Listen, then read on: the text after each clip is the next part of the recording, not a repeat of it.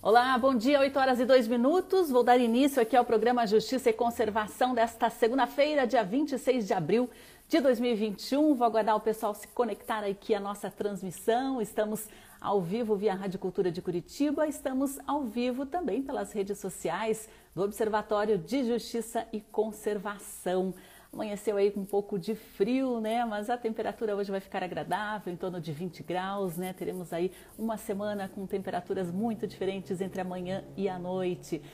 Eduardo Rustinhaca já está com a gente, os ouvintes da Rádio Cultura de Curitiba também nos acompanham. Quelônios do Brasil já está com a gente. Quelônios, muito curiosa para saber aí o desenvolvimento da sua pesquisa. A Uma Nuvem também está com a gente, Rafael Sobani, a doutora Carolina Prando, sejam todos bem-vindos. Hoje nós vamos falar aqui no, no programa Justiça e Conservação sobre ciência e o desenvolvimento da pesquisa no Brasil. Novas descobertas têm possibilitado salvar muitas pessoas, muito, muitos doentes, né? Mas isso requer pesquisa, investimentos, profissionais dedicados. E há 15 anos foi fundado o Instituto de Pesquisa Pelé Pequeno Príncipe, uma unidade do Complexo Pequeno Príncipe que desenvolve pesquisas em doenças complexas da infância, da adolescência. E a equipe do Instituto integra também um projeto mundial sobre coronavírus com o objetivo de compreender por que algumas pessoas desenvolvem quadros graves da doença, mesmo sem ser do grupo de risco. E algumas descobertas já foram publicadas em revistas de renome internacional, revistas científicas. E hoje a gente vai conversar aqui com a doutora Carolina Prando, ela que é médica imunologista, pesquisadora e diretora de medicina translacional do Instituto Pelé Pequeno Príncipe. Você pode acompanhar e participar aí da nossa conversa ao vivo, né? Pela Rádio Cultura e mandar sua mensagem, o seu comentário também pelas redes sociais aqui. É muito fácil nos encontrar. Estamos como arroba Justiça Eco no Instagram e no Facebook, né? Com transmissão simultânea aí por essas plataformas digitais. Juliana está com a gente, Aline também, Ronaldo Montalto, Eli, Eli, Eliezer Lima, é, Eliezer Lima, isso Eliezer, desculpe é a confusão com o seu nome, às vezes emenda aí, né, a arroba com o nome e sobrenome, Paco Cornelsen de Morretes está com a gente aqui também, sejam todos muito bem-vindos, né, queria lembrar vocês aí, se já acessaram a nova edição aí do Jornal Justiça e Conservação, que está no ar aí no nosso site para download, né, para acesso gratuito, para leitura também em versão digital muitas reportagens desenvolvidas aqui pela equipe do Observatório de Justiça e Conservação, né? Falamos sobre meio ambiente, sobre dragagem, sobre a questão envolvendo as linhas de transmissão aqui em áreas de conservação do Paraná. Falamos também sobre as espécies quase desconhecidas aqui do, do planeta, sobre lixo nas praias, também uma abordagem muito diferenciada. Também a questão relacionada aos agrotóxicos, o que tem sido encontrado aqui. Falamos sobre Chico Mendes, temos, tem aí um artigo inédito de Teresa Urban, né? Falamos sobre jardins naturalistas, morcegos e a importância desses animais né, na restauração de florestas. Tem muitas reportagens exclusivas inéditas, né, que estão sendo divulgadas agora e você pode acessar aí no nosso site justiçaeco.com.br, né? Tem ali a opção jornais e você pode encontrar todas as sete edições. Tem inclusive a matéria de capa, né, a respeito da crise hídrica e os seus, seus reflexos, suas consequências, suas causas também, né? Eu convido todos aí para acessar este conteúdo que foi produzido com muito esforço, com muita dedicação aqui pela equipe do Observatório de Justiça e Conservação. Ó, o Paco está dando aí um bom dia, né? Já peguei uma cópia do jornal na cervejaria Porto de Cima. Exatamente, a princípio essa edição 7 aí, ela vai ser disponibilizada na versão digital, né? Ainda estamos é, estudando a viabilidade de imprimir alguns exemplares, porque nessa questão relacionada à pandemia, nossa distribuição fica um pouquinho complicada, né? A gente tem problemas aí com a distribuição de material físico e além da questão, claro, de uso do papel, né, que a gente tem evitado bastante. Sítio Loyola está com a gente, Edna Miyoko já está aqui também, pessoal. Então, acessem aí o nosso jornal e depois nos contem o que vocês acharam, ok? Tem os links também nas redes sociais ali se alguém tiver alguma dificuldade. O site é justiçaeco.com.br nas nossas redes, arroba Justiça Eco. Vamos falar um pouquinho sobre ciência, sobre saúde, sobre pesquisa científica e sobre resultados aí que tem surpreendido. Vou adicionar aqui a doutora Carolina Prando para a gente começar a nossa conversa. Bom dia, doutora, tudo bem? Bom dia, Sandra, tudo bom? E você? Tudo ótimo. 15 anos já de Instituto Pelé Pequeno Príncipe, doutora. É um... Sim. Muito dessa trajetória tem a ver também com a sua atividade profissional ao longo desses últimos anos, né? Exatamente. Estamos debutando nesse ano. É, e eu quero saber como é que está aí. Vocês começaram né, com uma proposta justamente para ser um braço do Complexo Pequeno Príncipe, para estudo, pesquisa, desenvolvimento de, de soluções para diagnóstico e tratamento para doenças né, que envolvem os pequenos tratados aí pelo Hospital Pequeno Príncipe, né, que são vítimas de doenças raras, sofrem com alguns transtornos. E no fim, essa, essa pandemia aí levou também o Instituto Pelé Pequeno Príncipe a desenvolver pesquisas relacionadas a esse novo vírus, né? Queria que você comentasse um pouquinho aí essa, essa mudança ou não, né, de rumo. Sim, vou, posso, vou começar aqui contando um pouquinho da história, né, do Instituto. Ele nasceu aí de uma ideia da dona Eti, que é voluntária há mais de 50 anos dentro do, do Pequeno Príncipe, né? É, junto com o Luiz Forte e os esforços aí da Haiti que é a nossa diretora, né, hoje lá do Instituto e diretora executiva no hospital, e o José Álvaro, e da, do apoio muito importante que nós tivemos do Pelé, né, do, do nosso rei do futebol, que dá nome ao nosso instituto, junto com o Pequeno Príncipe, e também do Dr. Nilson, né, que foi uma pessoa muito importante, junto com a doutora Mara Cordeiro, para que esse instituto de pesquisa realmente tomasse vida, né? E os pesquisadores que deram início a, aos trabalhos ali dentro do Instituto foram o Dr. Bonald, que é o nosso diretor científico hoje, e a doutora Mara Cordeiro, que é a nossa diretora de Relações Institucionais. Então, são 15 anos de muita luta, né? Porque, como a Haiti costuma falar muito, sempre que ela fala do Instituto, foi uma ousadia muito grande porque se a gente já tem dificuldade em prover, né, em conseguir recursos para a parte assistencial, né, lembrando que o Hospital Pequeno Príncipe é um hospital que tem 70% dos seus atendimentos é, de SUS. É, se nós já temos dificuldade em obter recursos para a parte assistencial, né, como que a gente vai agora se jogar nesse mundo da pesquisa e correr atrás de recursos também para a pesquisa?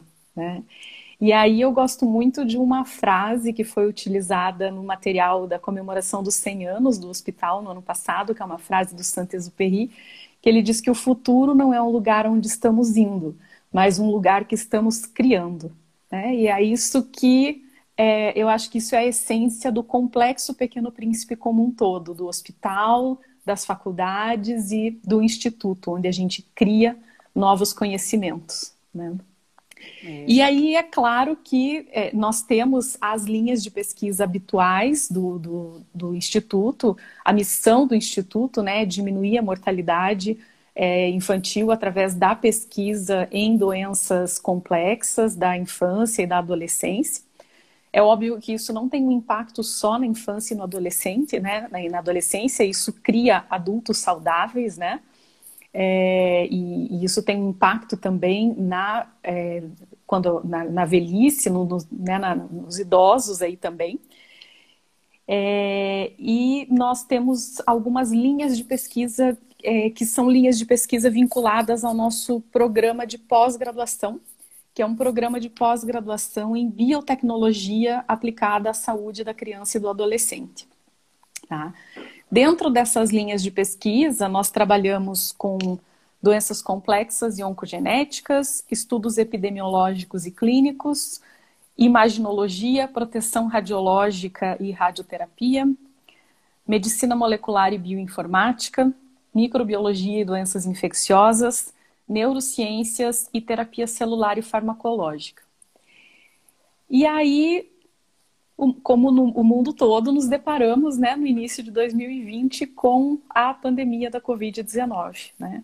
E aí, depois de toda essa introdução, eu entro na pergunta que você me fez. E, e, essa foi um período assim que nós ainda estamos, de certa forma, nos adaptando, né? Porque eu acho que ninguém imaginou que isso ia continuar por tanto tempo, né? É, da, da forma como está. Então, nós mantivemos todas as pesquisas que nós estávamos conduzindo dentro do Instituto. Nós somos hoje 16 pesquisadores, né? É, e 73 alunos de medicina, de mestrado e doutorado, além dos alunos de iniciação científica também. Então, nós mantivemos todas as pesquisas que estavam em andamento, com exceção de algumas pesquisas que precisaram ser suspensas devido à restrição de é, trânsito de pacientes, de participantes né, das pesquisas. É, tivemos alguns problemas com importação de reagentes, aumento muito grande de custo né, do, do, dos reagentes, porque a gente é, começou a ficar muito mais difícil o acesso a eles também. É, e a necessidade de redimensionar o uso do espaço físico, né? porque a gente precisou reduzir o número de pessoas dentro do espaço físico do laboratório. Então, tudo isso teve um impacto muito grande da, pela necessidade de se reorganizar dentro do Instituto, mas, ao mesmo tempo, a gente conseguiu fazer isso, eu diria assim, com maestria. Né? Conseguimos manter o índice de publicação em revistas Qualis A1 e A2, conseguimos manter as defesas de mestrado e doutorado dentro dos prazos estipulados, a grande maioria delas. A própria CAPES ofereceu aí um período de seis meses a mais né, para mestrados e doutorados por conta da questão da pandemia, mas a maioria dos nossos alunos conseguiram é, defender dentro do, do prazo. E, e além de manter todas essas pesquisas em andamento, é, incorporar também pesquisas relacionadas à Covid-19. É, então, os alunos também tiveram que se adaptar a isso, porque eles já tinham uma área que eles estavam estudando e aí tiveram que começar a estudar outra área também, né? No caso do meu grupo de pesquisa, é, eu trabalho com suscetibilidade genética a infecções, então a Covid-19 na verdade, para a gente foi mais uma infecção que a gente veio estudar, essa suscetibilidade humana à Covid-19, no caso, né, ao SARS-CoV-2. Mas outros grupos também trabalhando com diferentes temáticas passaram a incorporar sua expertise no estudo é, de assuntos relacionados à Covid-19. Então, nós temos, por exemplo, projetos de pesquisa que tratam do desenvolvimento de testes diagnósticos rápidos que podem ser utilizados a partir do momento né, de, de comprovados e aprovados e, e se entrarem, né, a gente espera, dentro de um processo de manufatura, serem oferecidos para uma testagem em massa, que a gente sabe que isso é muito importante para o controle da Covid-19, dado o grande número de assintomáticos e sintomáticos leves. É, também o desenvolvimento de um soro a partir de produção de anticorpos é, monoclonais, que a gente chama, específicos para o SARS-CoV-2 é, em equinos, e esse soro, é, o objetivo dele é que ele seja um tratamento específico para a Covid-19. Então, e os estudos de mecanismo de interação entre o vírus e as células do nosso organismo, para que a gente possa entender o mecanismo como isso acontece e de que forma a gente poderia intervir nisso, né, para reduzir essa interação e, consequentemente, reduzir a infecção. E o estudo inter internacional, que é o estudo que eu coordeno, que é o estudo que visa compreender o que existe do ponto de vista da genética humana em relação a controle de sistema imunológico que faz com que algumas pessoas tenham Covid-19 muito grave e outras nem apresentem qualquer sintoma. É, então, essas são um panorama é, geral. São diversos aí. estudos e pesquisas importantíssimas. Essa do soro, né, do anticorpo, do soro de cavalo, ganhou manchetes aí recentemente, né? Pesquisa muito interessante, né? Não faz mal para o cavalo, deixar bem não, claro. Não aqui, faz, né? não faz. É, não, a gente não, não faz infecção no cavalo, não né? Não, não faz mal para o cavalo. Mas estimula uma produção de anticorpos que poderia, poderá ser usada né, em humanos. E, e, essa questão também da, da pesquisa genética, né, doutora Carolina, é, por que algumas pessoas desenvolvem ou não, mesmo não sendo do grupo de risco, vocês já têm alguns indicativos de respostas bem significativas, né? Queria que você, a senhora adiantasse aí o que, que já foi descoberto, né? Existe então uma relação genética com a pessoa ter uma, ter uma predisposição ou não para desenvolver um quadro grave? Sim. Então, é, os dois primeiros artigos que foram publicados desse consórcio internacional foram artigos publicados com amostras bem no início da pandemia, onde nós ainda não tínhamos amostras aqui do Brasil, tá? Então, nós, nesses dois primeiros artigos, não entraram dados de pacientes brasileiros. Mas é claro que essa busca continua, né? E alguns dados é, já estão aí é, sendo preparados, novos sendo preparados para publicação, e aí sim incluindo dados de brasileiros. Mas esses dois primeiros artigos são muito importantes pelo seguinte: o que, que eles mostraram? Eles mostraram que num grupo de pessoas entre 17 e 80 e poucos anos, mais ou menos, é, com forma grave de Covid-19 e sem comorbidades, ou seja, aquilo que a gente conhecia lá do início da pandemia, né? Pessoas com hipertensão, obesidade, diabetes ou outras doenças crônicas teriam uma predisposição maior a desenvolver o quadro grave da Covid. O que, que eles encontraram? Em pessoas que não apresentavam essas doenças associadas, eles buscaram entender é, buscaram é, em genes relacionados ao sistema imunológico e à defesa contra vírus, é, se existiria ali mutações que alterassem a função desse gene. E de fato foram encontradas mutações nesse, em alguns desses genes. E qual é o, o impacto disso do ponto de vista prático? Né?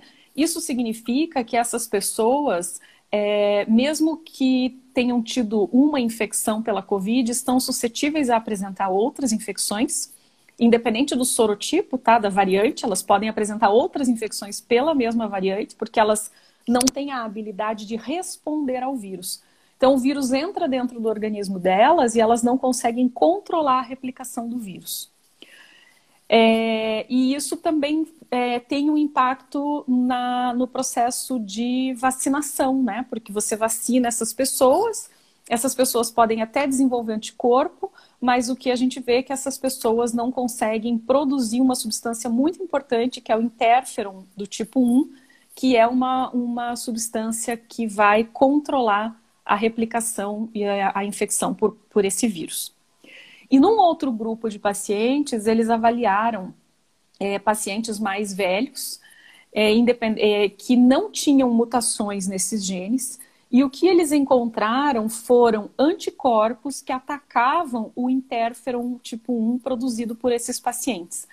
Nesse grupo de pacientes, cerca de 90, 95% dos pacientes que tinham os autoanticorpos eram homens.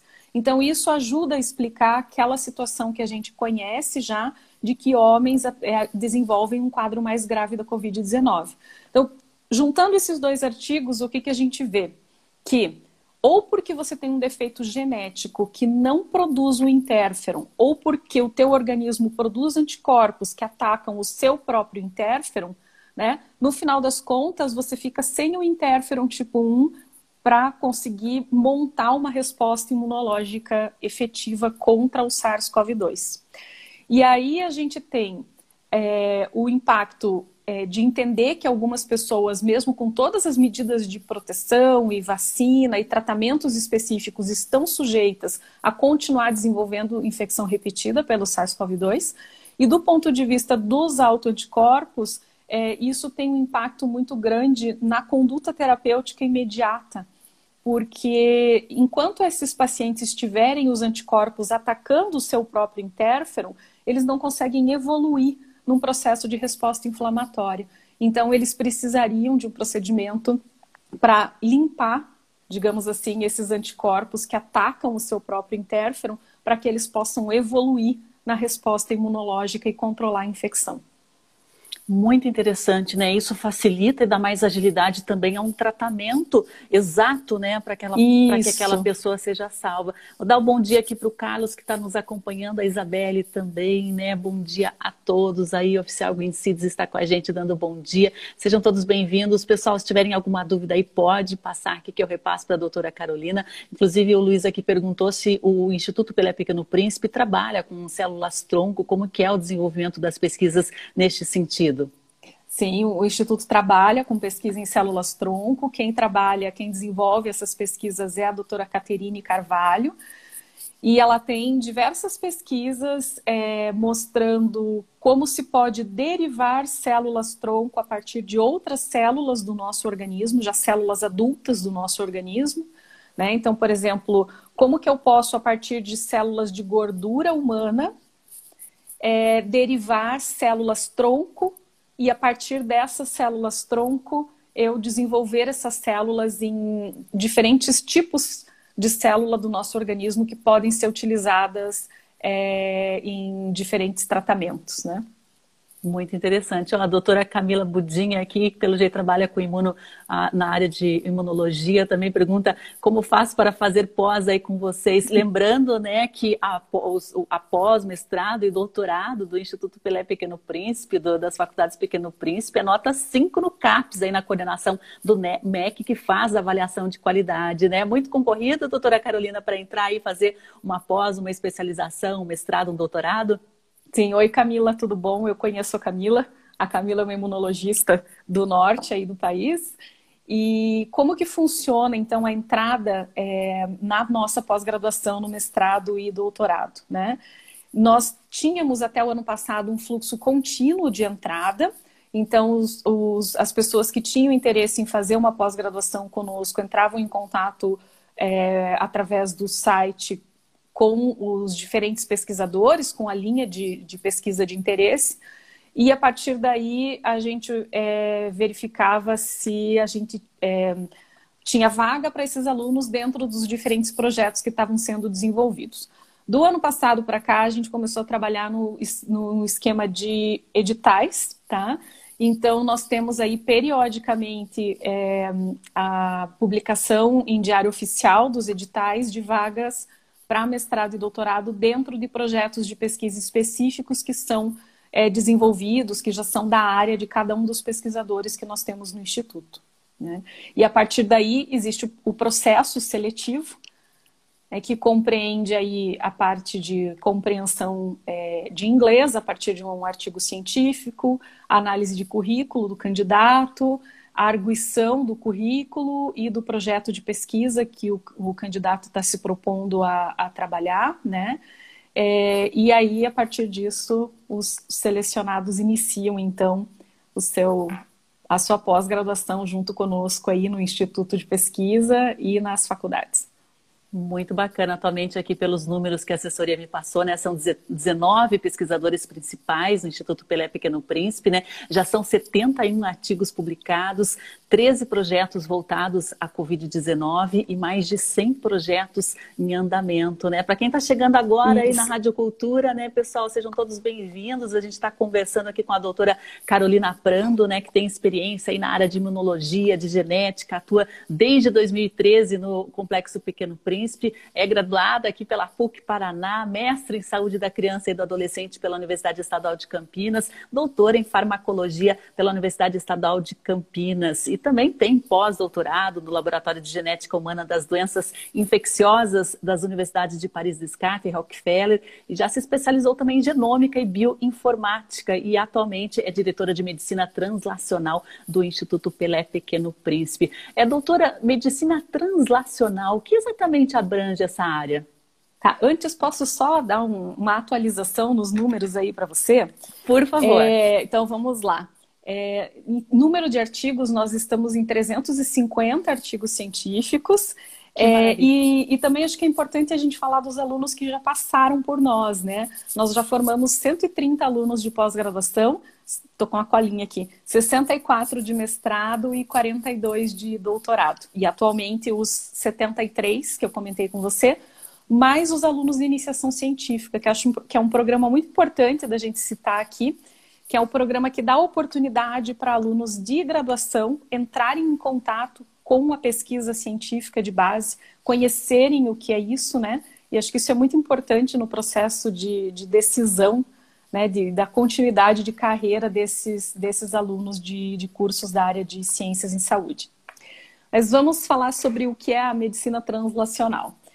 É, quando a gente fala em pesquisa, a gente costuma dividir pesquisa básica e pesquisa aplicada, né? Como que funciona a pesquisa básica? Vamos supor que eu quero desenvolver um novo medicamento, tá? Os laboratórios de pesquisa básica vão testar centenas de moléculas com potencial para serem um medicamento para uma determinada doença.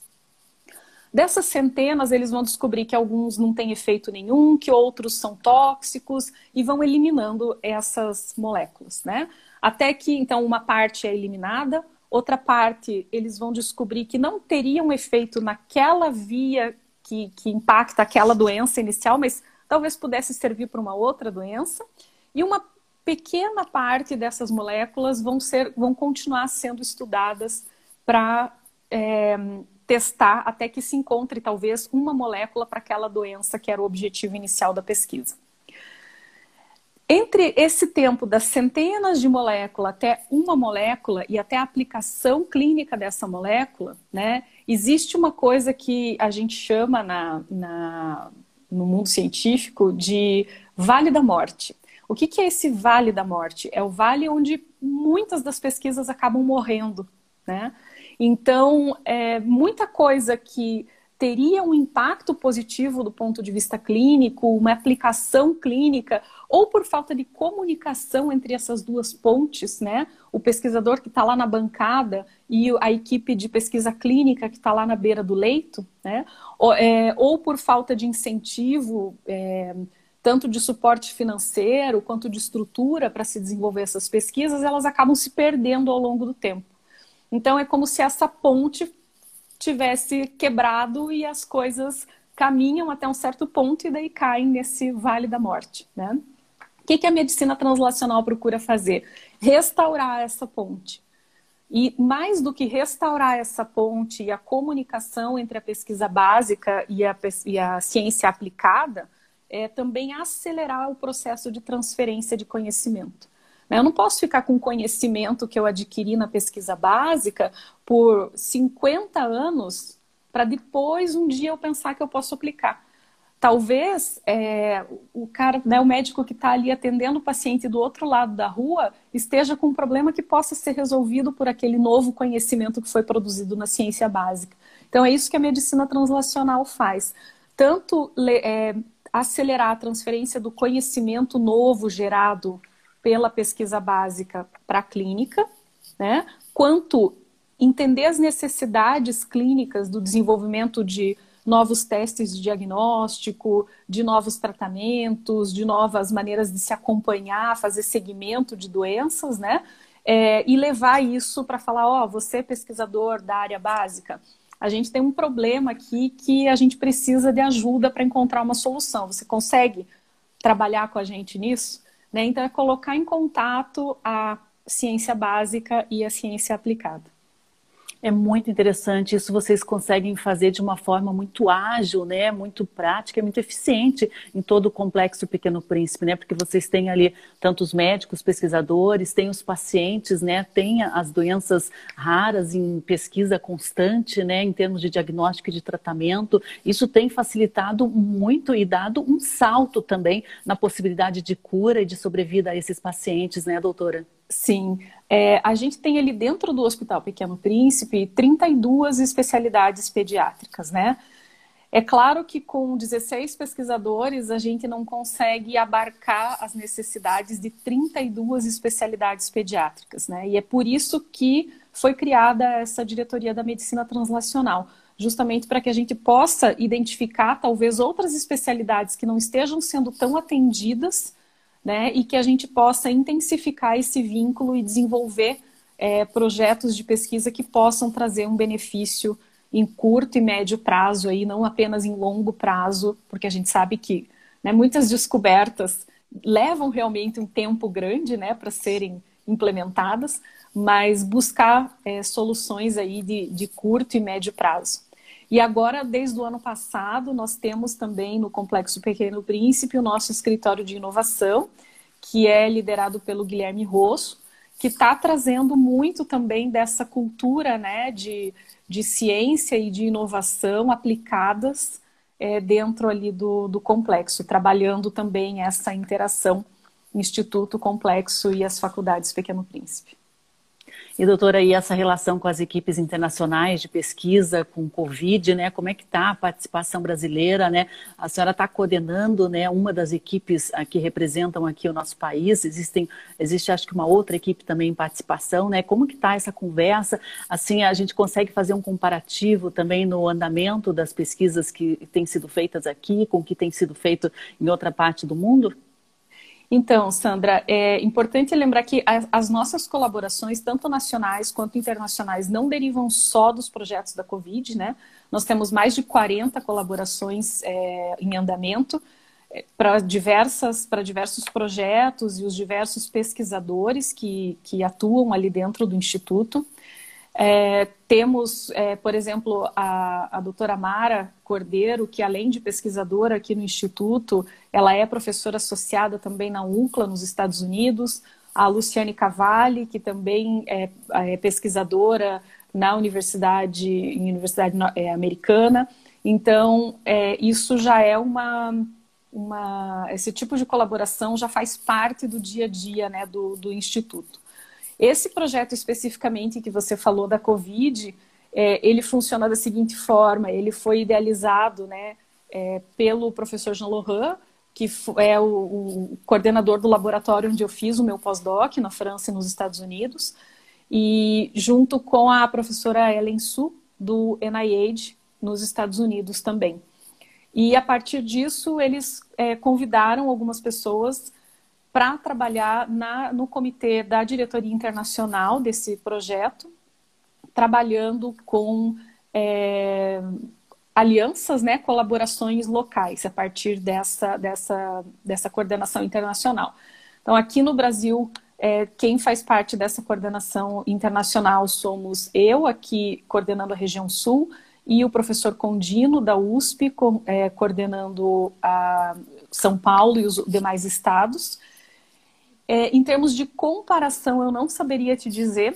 Eu acho que para a gente fazer uma comparação, precisaria fazer um levantamento de artigos publicados, né? E aí buscar pelos nomes de autores e tudo mais. E confesso para você que não, não tive ainda a, não digo nem curiosidade, mas tempo de fazer isso.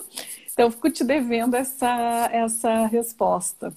Não tem né? problema. Mas eu acho assim que nós estamos vivendo um período de muito crítico, né? Completamente diferente do que a gente, do que nós aqui já vivemos até hoje. E eu acho que todos os projetos, todas as publicações que vêm em relação à, à, à Covid-19 são de extrema importância.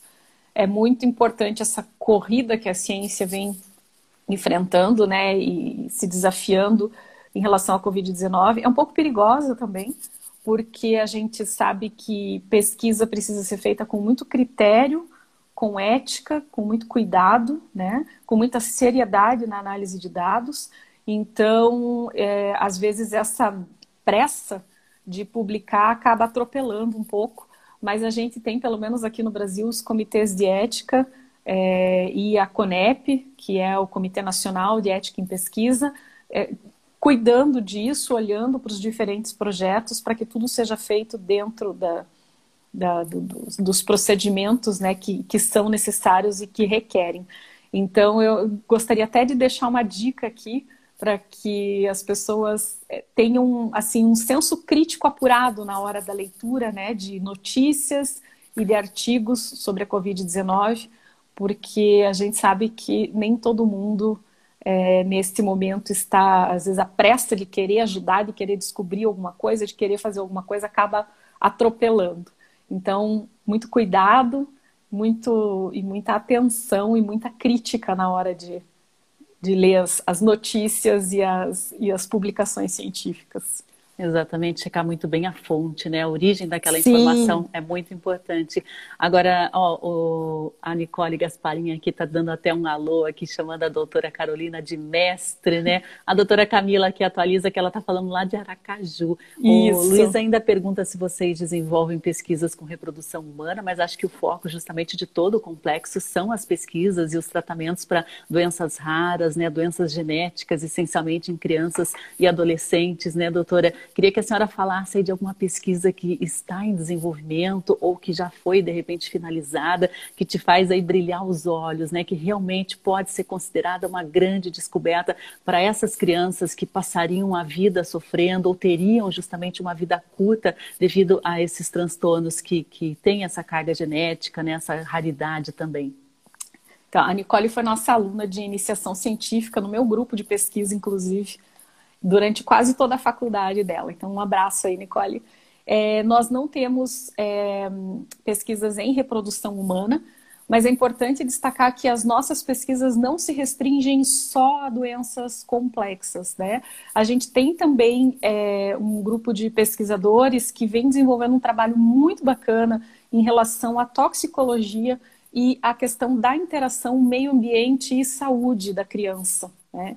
E dentro da parte de terapia celular e farmacologia, o grupo da doutora Caterine, novamente, desenvolve também pesquisas que trabalham com questões ligadas à doença de Alzheimer e Parkinson. Então, nós temos também alguns projetos de pesquisa é, que eu acho que são importantes, mesmo que a gente fale, ah, Parkinson, Alzheimer é doença de gente grande, não é doença de criança mas entendendo como isso funciona lá na vida adulta, né? Talvez existam algumas coisas que a gente possa prevenir desde a infância nessas doenças que vêm aumentando assim assustadoramente em termos de número e diagnóstico. No, nos Estados Unidos, a cada 60 minutos, uma nova pessoa é diagnosticada com Alzheimer. Então, isso é um problema de saúde pública muito sério, né? E acho que com relação a, a, pesquisas que, que fazem a gente ter muito orgulho, na verdade a gente tem orgulho de todas elas, mas de impacto em, em mudança de sociedade, eu, acho, eu vou ressaltar duas pesquisas aqui. Uma delas que é uma pesquisa é, do Dr. Bonald, que é a pesquisa do teste do pezinho para é, identificar uma mutação. Na verdade, eu vou ressaltar três é o teste do pezinho, que é ele identifica, ele identificou uma incidência muito grande de um tumor, que é o tumor de córtex de adrenal, em crianças aqui no estado do Paraná, tá? Na, quando ele começou a pesquisa. Hoje a gente já sabe que isso existe em alguns outros pontos no nosso país também. E aí ele falou, Pá, se tem tanto câncer de tumor de córtex de adrenal aqui, tem que ter um motivo, né?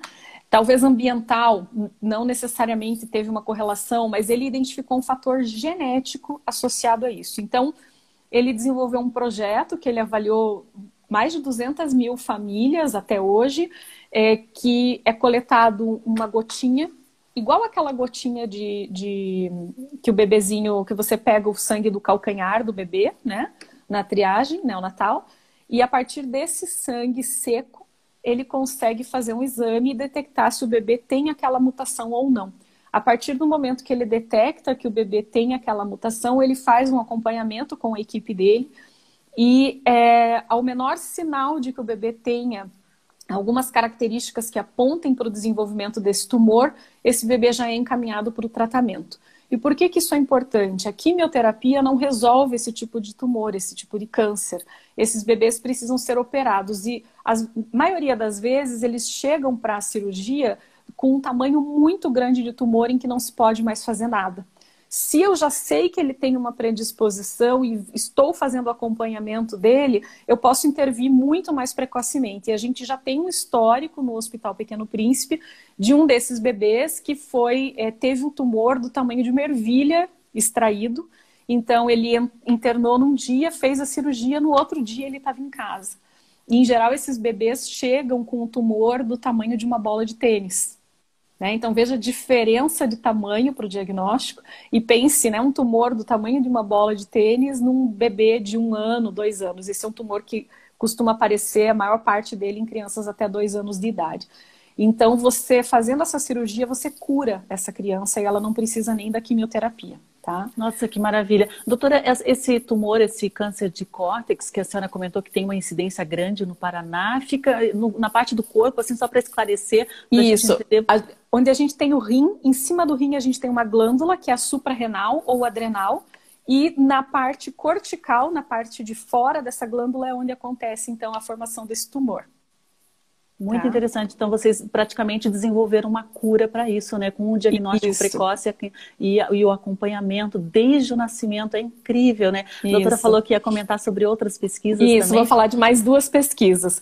Uma outra pesquisa que eu acho que é muito interessante, muito importante do ponto de vista de saúde pública, são as pesquisas que a doutora Mara Cordeiro desenvolve, que são as pesquisas é, para é, detectar é, sinais precoces de autismo, né? A gente sabe que isso é uma, uma a gente tem tido cada vez mais diagnóstico né, de crianças com autismo, com transtorno de déficit de atenção. Então, você identificar fatores de risco que façam com que você possa é, oferecer um diagnóstico precoce é importante. E também fatores que você possa avaliar essas crianças de forma muito mais precisa. E a gente sabe que é, e definir realmente essa criança tem realmente um TDAH, essa criança tem realmente um autismo, né? Porque a gente sabe que isso pode acontecer também um diagnóstico é, não muito correto, né? Se, se, a gente não tem ferramentas é, bem adequadas para o diagnóstico. E ela faz um trabalho muito bacana aí com crianças é, em idade escolar, de rede pública, de Curitiba e região metropolitana, no atendimento e orientação desses, desses pacientes. Então, acho que isso é extremamente importante, porque isso garante né, um nível de, de, de compreensão desse, da epidemiologia dessas, dessas condições na nossa população, mas também de poder oferecer uma orientação melhor e essas, que essas crianças tenham um desenvolvimento neurocognitivo mais adequado e, mais uma vez, sejam adultos saudáveis e produtivos na sociedade, né? E o terceiro, eu volto para o teste do pezinho, que é um projeto que é, foi desenvolvido pela minha equipe dentro da parte de doenças raras, nos erros inatos da imunidade. Existe uma doença que se chama SCID, que é a imunodeficiência combinada grave, uma doença genética em que as crianças não produzem linfócito T que é uma célula importantíssima do sistema imune. Né?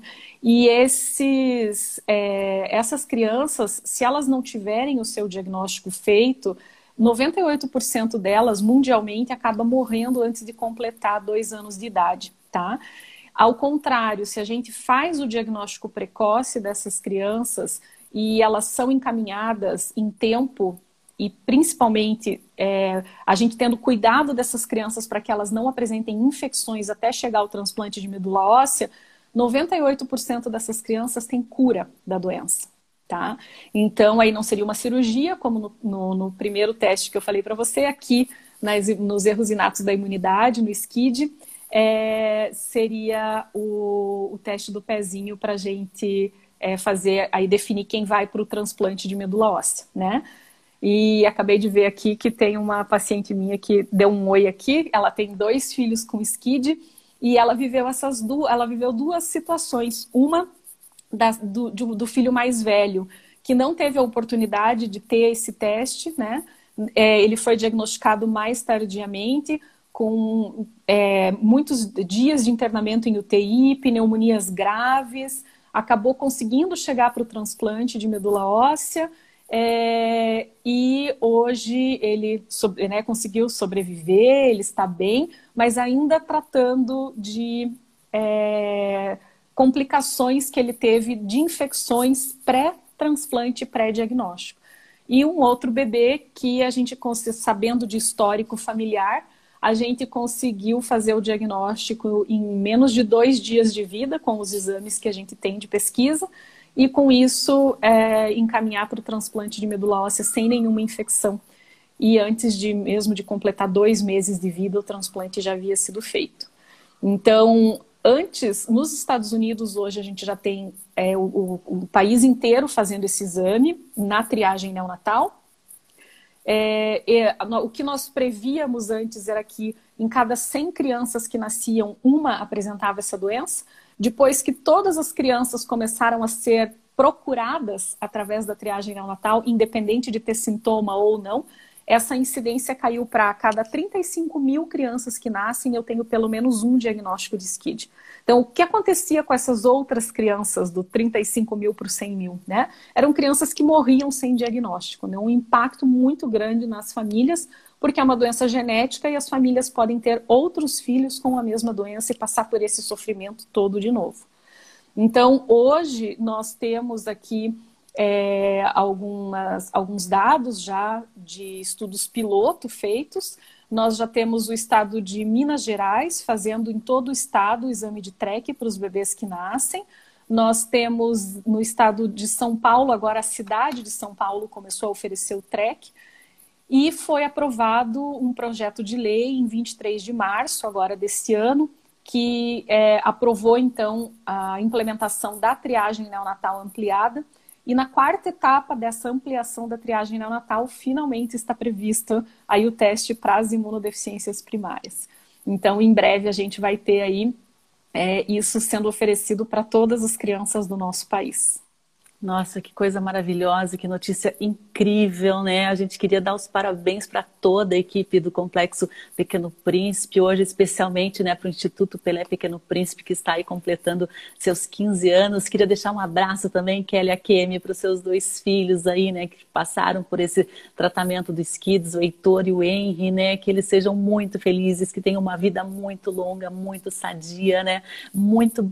É incrível a gente descobrir, né, que uma pesquisa, que a ciência faz uma diferença tão grande, né? Porque são crianças, Sim. né? São seres aí que estão começando a vida e já encarando desafios tão gigantescos, né, doutora Carolina? É, bom, eu vou te liberar, que eu sei aí que você tem o teu horário dos atendimentos, né? Tá bem justo já. E queria agradecer e novamente parabenizar aí a toda a equipe pelo trabalho, Muito pela obrigada. pesquisa. É, a Eliane até comentam que benção vocês, né? Realmente uma benção, né? O PV PV Soeiro, né, doutora Carol, um exemplo de profissional e de ser humano, uma honra ouvi-la sempre, parabéns a Kelly Akemi, que é a mãe do Henri e do Heitor, né, obrigada, nada seria possível sem essa doutora maravilhosa. Ensina Carol, parabéns doutora, excelente, e aqui a gente se despede da doutora Carolina Prando, né, a gente liberá-la aí para suas atividades profissionais, né, a, o, a Ju aqui também comenta, a pesquisa salva vidas, salva é. e muitas vidas, né, doutora, Isso, muito obrigada acho que os 15 anos do Instituto de Pesquisa vieram num ano muito propício, né? Porque eu acho que nunca a ciência esteve tão em evidência e as pessoas compreenderam o quão é importante a gente trabalhar lá na bancada do laboratório para descobrir curas e novas maneiras de diagnosticar doenças. Então, muito obrigada pela oportunidade aqui. O Instituto Pelé Pequeno Príncipe agradece a oportunidade de comemorar os seus 15 anos aqui logo de manhã com você. E um abraço grande, uma boa semana para todos. Um abraço, doutora Big, também está te dando os parabéns aí, o pessoal que está nos acompanhando. Muito obrigada. Vou liberar aqui a doutora para o seu trabalho, né? Mas a gente mantém o um contato. Doutora, Sim. vou pedir só para a senhora se retirar aí da live, que o Instagram Já me tirou sair. o xizinho aqui. Até a próxima. Até tchau, a tchau, próxima. Parabéns. Tchau, tchau. E eu vou deixar, aproveitar aqui para deixar um recado né, para o pessoal que nos acompanha diariamente aí, né, para fazer a leitura fazer o download ou acessar o nosso jornal Justiça e Conservação, o jornal Justiça Eco, produzido aqui pela equipe de profissionais do Observatório de Justiça e Conservação, né? Temos uma reportagem especial sobre a escassez hídrica, temos uma reportagem explicando aí o que é o ESG, né? A nova tendência de investimentos. Vamos falar também a respeito de lixo, né? A questão do do, da reciclagem, como está aqui o descarte, o reaproveitamento, né?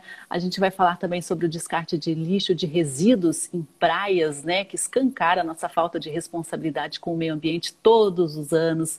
A gente fez uma reportagem também sobre Chico Mendes, tem artigo inédito de Teresa Urban, né?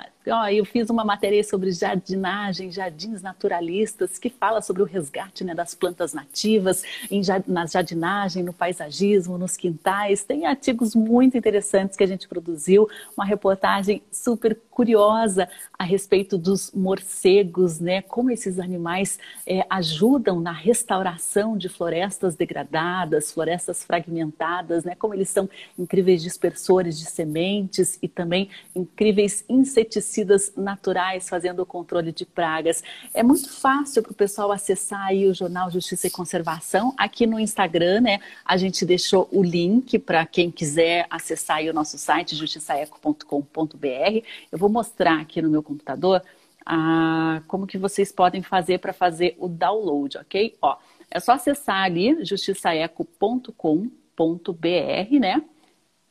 E daí já pode ter um link para o jornal, Justiça e Conservação. Essa aqui é a edição que a gente acaba de lançar, né? O País Pede Água. Tem justamente uma reportagem que conta com dados, investigações a respeito dessa crise hídrica, suas causas também, né? E essas diversas outras reportagens que a gente falou agora há pouco aqui no programa, né? Tem sobre ciência, cidadania, história, sociedade, né? Muita reportagem com temas, enfoques ambientais, né? O Rafael está comentando aqui matérias muito interessantes mesmo. E nesse mesmo link você pode ter acesso aqui às outras edições anteriores do Jornal Justiça Eco, tá? Já são sete edições com conteúdos exclusivos aqui produzidos pela equipe do Observatório.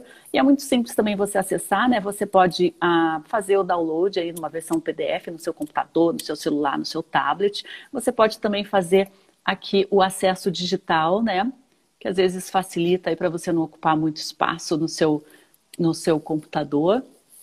E esse e essa diagramação, ela foi feita pensando justamente nesse formato responsível, responsivo que você pode acessar de diversas formas, né? Você pode acessar aí no seu computador, no seu tablet, no seu celular, né? A leitura, ela foi feita de uma forma bastante agradável, né? A gente teve a nossa super diagramadora, Lenise Scaff, que fez aí um trabalho sensacional, muito gostoso de ler, né?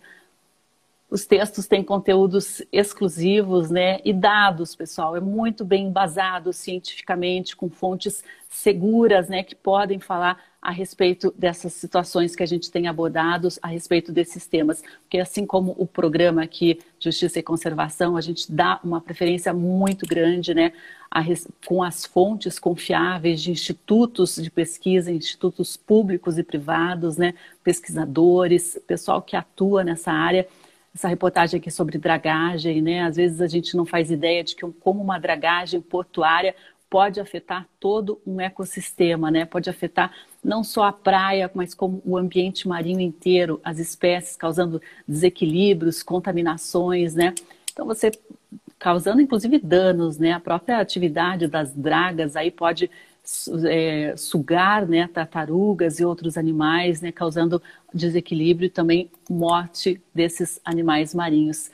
A gente traz também aqui uma matéria super interessante a respeito do legado Chico Mendes, né? Como esse grande homem, esse grande ambientalista, líder seringueiro, deu a vida contra a devastação ambiental e que resultou na criação do modelo de reservas extrativistas. E a gente ouviu também aqui a parceira de Chico Mendes nessa luta, Maria Alegrete, ela já esteve aqui com a gente no nosso programa Justiça e Conservação, contando a respeito desta saga aí junto com Chico Mendes, né? Uma reportagem super interessante, né? Que criou aí as reservas extrativistas, é, derivando várias áreas de proteção ambiental.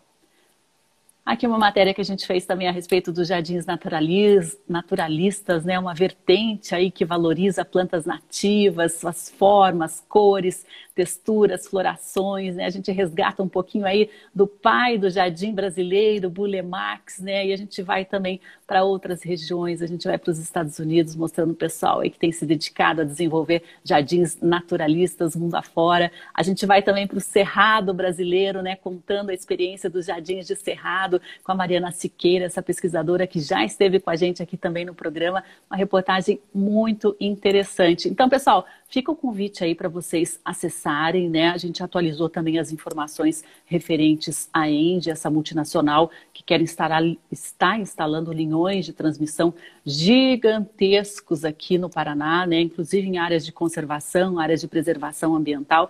A gente conta aí toda a trajetória, as lacunas nesses licenciamentos ambientais que essa empresa conseguiu, né?